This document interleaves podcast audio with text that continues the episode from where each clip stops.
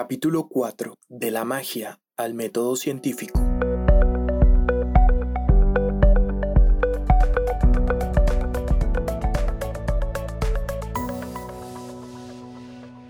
A lo largo de estos capítulos en la historia de la medicina, estamos haciendo un ejercicio práctico de contarles cómo ha evolucionado el mundo de la salud. Hoy queremos entrar en una narrativa cronológica por los sistemas de pensamiento, salud, simbología que han recorrido al ser humano para entender cómo cuidar de sí mismo.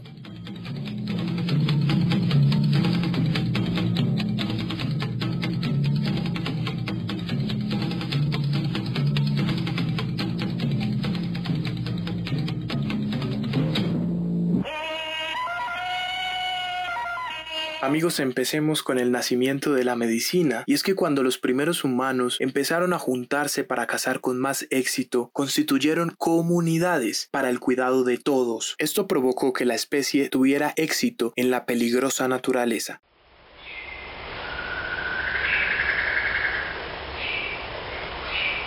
Somos evolución de los conocimientos heredados, generación tras generación. Nuestros antepasados tenían plantas para curarse. Ellos las reconocían, las empezaban a recolectar, luego las cultivaban y por último las llegaron a domesticar. De esa simbiosis entre la naturaleza, la protección y entre el conocimiento nacieron nuestras civilizaciones y con ella empezó el conocimiento, ese poder que se nos ha dado con la fuerza innata de reinar en la cima de la pirámide natural. Luego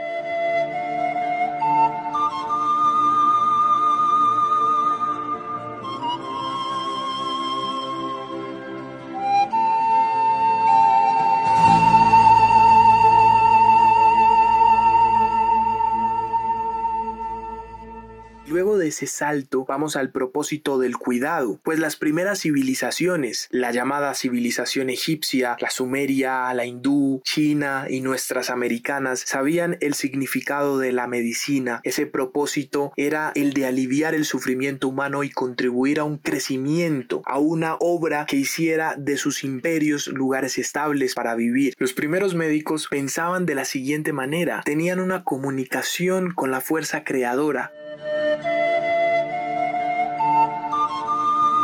se referían a esa naturaleza que los había hecho comprender el significado de la unión. Ellos tuvieron una comprensión de todas las leyes que rigen nuestro mundo. La penetración espiritual la poseían, les permitía reconocer la naturaleza de la enfermedad y su remedio, lo que era bueno o malo para la vida de los demás. En una época en que lo sagrado y lo profano estaban unidos, estos hombres fueron a la vez sacerdotes y reyes.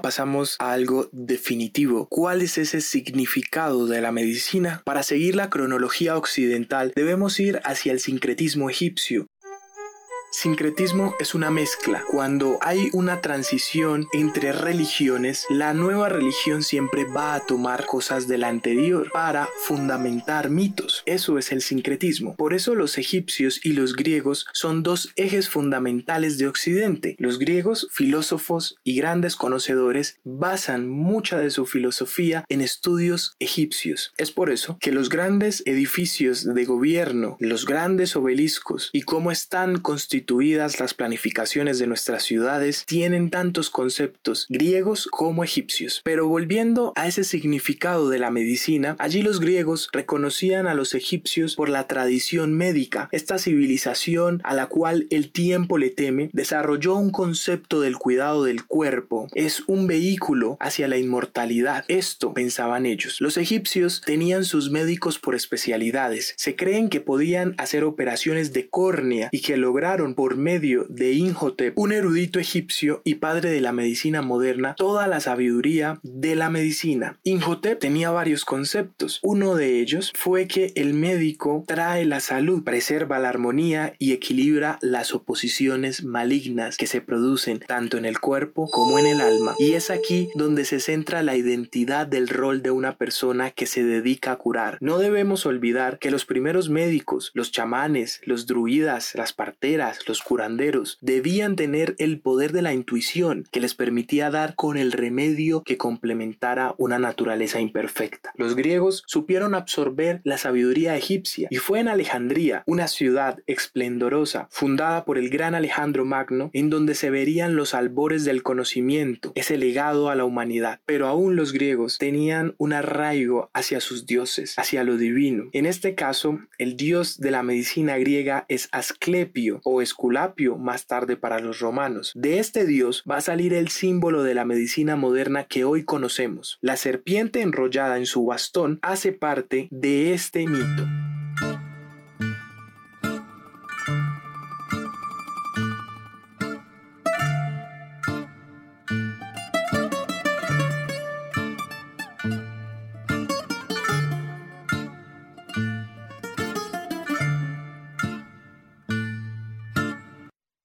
Llegamos a un momento clave en el cual nos comenzamos a desprender de la mitología, las supersticiones, de la religión, para comenzar a darle una razón, una forma a las enfermedades y tratarlas. Continuando con los griegos, ellos van a hacer un paso fundamental para el conocimiento de Occidente, y es hacer una transición del paso del mito al logos. El logos significa conocimiento. Es esa razón por la cual se convierte en base fundamental de la explicación del universo. Y de aquí nace la filosofía como un área del pensamiento humano en donde las personas se hacen preguntas, se convierten esas preguntas en un camino para generar respuestas. De esta corriente nacieron dos grandes legitimadores de la medicina griega y que hoy en día siguen haciendo parte de nuestra medicina contemporánea.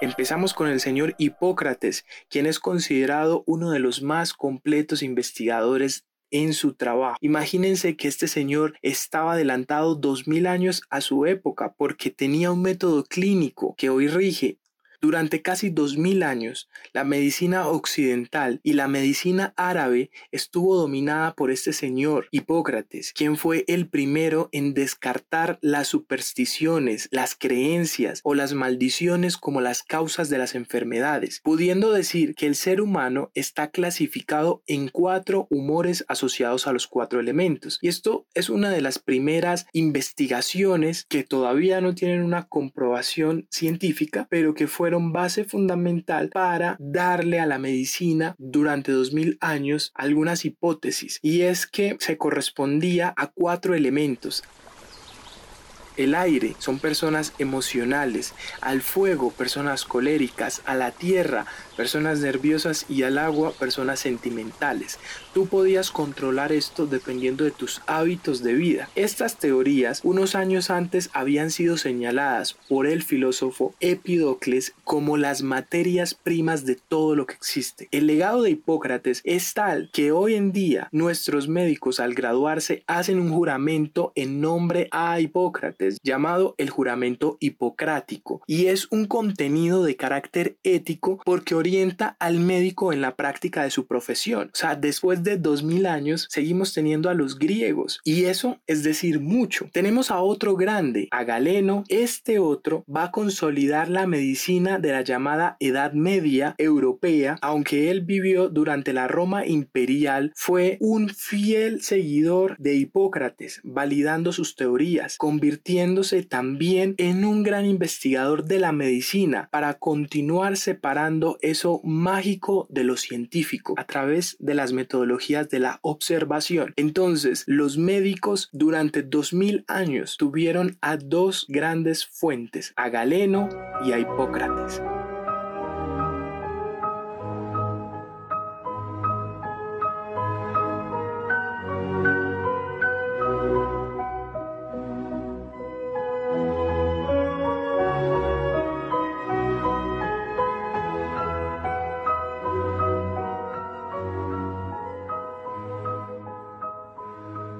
Una vez hicimos el paso del mito al logos, ya tenemos esa racionalidad, ya entregamos los azares de la salud directamente a la investigación, pero necesitamos continuar desarrollando un método que nos permita tener efectividad y que no contribuya a nuestra especulación con el azar. Hace 200 años, la enfermedad era tan misteriosa y terrorífica como la había sido hace 2000 años pasamos a la revolución industrial, a la medicina moderna. Para entonces la gente no sabía de dónde venía la enfermedad ni la mayor parte de los gestos de cómo curar. Veníamos desde los griegos, desde los romanos, desde la Edad Media, teniendo unos métodos pero que todavía no tenían cómo identificar claramente las cosas. La revolución industrial enfermó aún más a Inglaterra y hablamos de Inglaterra porque allí se concibió el progreso como factor clave de la humanidad. Nos centramos en un imperio globalizador, el más grande que ha tenido la historia, desde donde van a ser la vacuna y asimismo por su extensa colonización se va a extender por la humanidad. Esto fue un ejemplo que vimos en el capítulo pasado, pero que dio un paso importante al método científico, como la forma de explicar el porqué de las cosas. Eso era el método científico, eso era filosofar, poder diagnosticar, poder prevenir, poder curar para no seguir siendo regidos por los azares divinos o especulativos. La misma era que veía cómo las calles se llenaban de más trabajadores y asimismo de enfermedades marcó un antes y un después, porque al igual que la creación de la bombilla eléctrica, marcó el desarrollo humano. La medicina moderna dio un último paso fundamental y fue terminar con el miedo de enfrentarse a la muerte y hacer la necropsia, la necropsia es muy importante porque es un factor clave donde se estudia un cadáver para tratar de identificar la posible causa de muerte.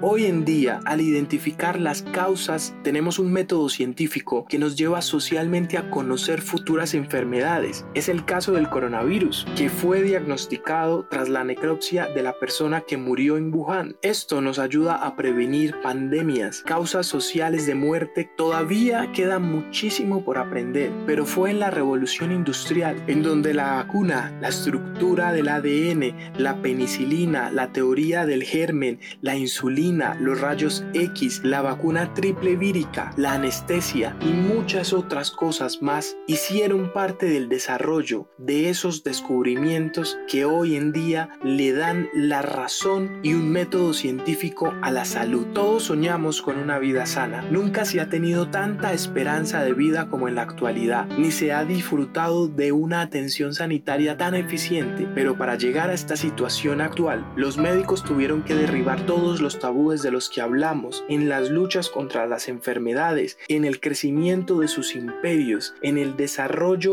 de logos por encima del mito, en sorprenderse, en arriesgarse, en expandir sus mentes.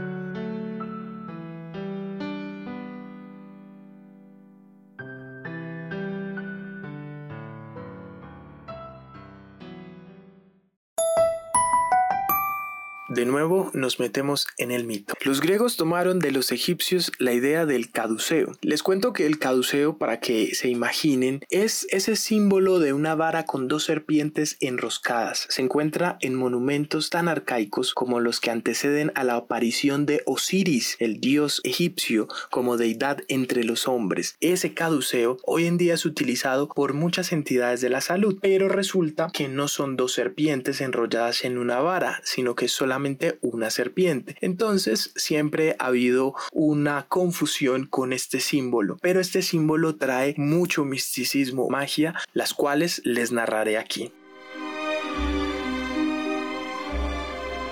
Según cuenta la leyenda griega, el dios Apolo, el Grande, tuvo un hijo llamado Asclepio. Una vez creció, el centurión Quirón estuvo encargado de enseñarle el arte de la medicina. Asclepio aprendió tanto acerca de la salud que fue capaz de regresar a los muertos a la vida. Zeus temió que los mortales comenzaran a obtener la capacidad de ser inmortales con las habilidades de Asclepio. Como consecuencia de esto, Zeus lo impacta con un trueno, acabando con la vida del hijo de Apolo. Luego Zeus ascendió a Asclepio como la constelación Serpentario o la constelación de Ofiuco y es precisamente el báculo o vara de Asclepio, es un antiguo símbolo asociado con este dios griego. Se trata de una vara con una serpiente enrollada y llegamos a la simbología de la medicina.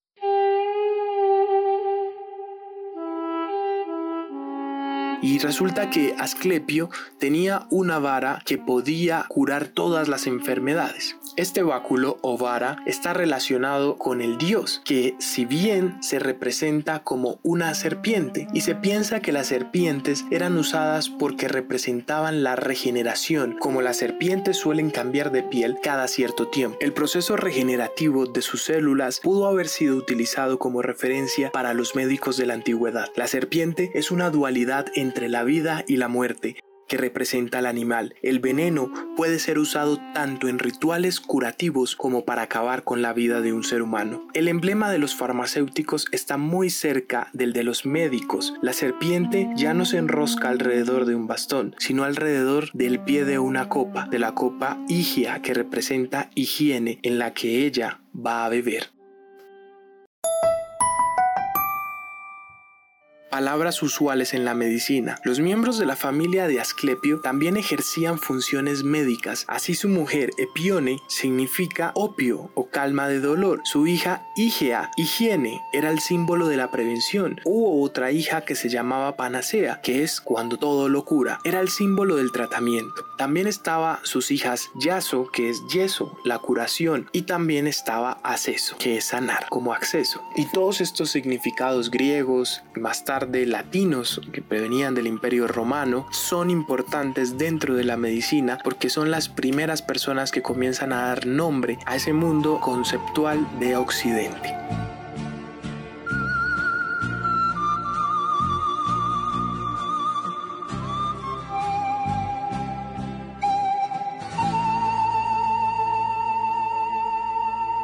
Amigos, todo lo que somos como especie es un conjunto de narraciones que venimos heredando, que venimos acumulando. La medicina es parte de ello, se aplica dependiendo del contexto del pensamiento. Vimos cómo en la antigüedad los egipcios pudieron operar córneas, pero luego en la Edad Media ni siquiera se podía tener cirugías porque era profanar el cuerpo. Todo depende del matiz, de ese espíritu de progreso, de alivianar el dolor humano para curarnos en conjunto, de solidaridad dependiendo de cómo podemos crear el entorno posible para poder evolucionar. No podemos hoy en día desconocer el fuerte espíritu que habita en la medicina tradicional de nuestra cultura americana, de nuestros indígenas, que nos atraviesa como habitantes de un continente forjado por una corriente mística y mágica. Los sobanderos todavía están ahí en nuestros barrios, los chamanes y tantas personas que ayudan en las comunidades a